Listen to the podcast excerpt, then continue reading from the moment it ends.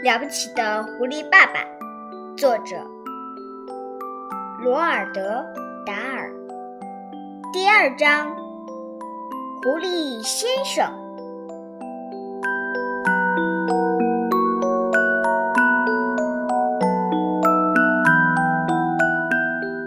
山谷上方的小山上有一片树林，树林里有一棵大树，树下面。有一个洞，洞里边住着狐狸先生、狐狸太太，还有他们的四只小狐狸。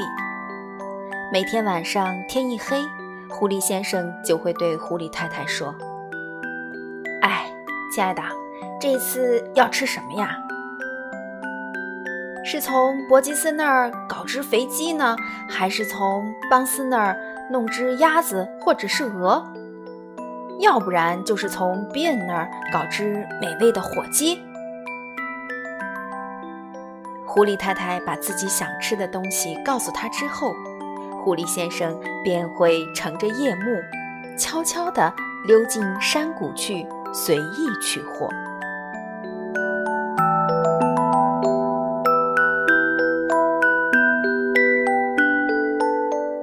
伯吉斯。邦斯和比恩对所发生的事情很清楚，这使他们气得发疯。他们可不是那种宽宏大量的人，从他们那儿偷走任何一点东西，他们都是不愿意的。于是每天晚上，他们三个人都各自带着猎枪，躲在自己饲养场里某个黑暗的地方，希望抓到这个窃贼。不过对他们来说，狐狸先生简直是太聪明了。他在接近饲养场时总是逆风而行，这就是说，如果有人潜伏在前面的暗处，风就会把这个人的气味带到与他相距还很远的狐狸先生的鼻子里。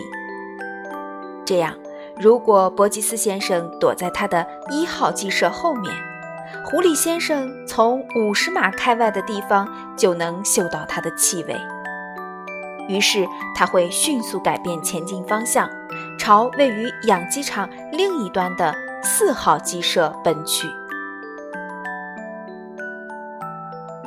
那个不要脸的畜生真该死！波吉斯大叫道：“但愿我能把他的五脏六腑都给扯出来！”一定得把他干掉。可是，怎么干呢？伯吉斯说道：“我们到底怎样才能逮住这个坏家伙？”比恩用中指优雅的挖了挖鼻子。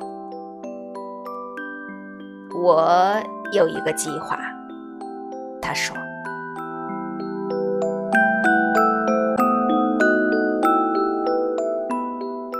从来都没有过什么像样的计划呢，邦斯说。闭嘴，听着，便说。明天晚上，我们都躲在狐狸住的那个洞的外边，我们一直等到他出来，然后，砰，砰砰砰，妙极了，邦斯说道。但是我们要首先找到那个洞才行。我亲爱的邦斯，我已经找到它了。诡计多端的比恩说道：“它就在山上的树林里，位于一棵大树的下面。”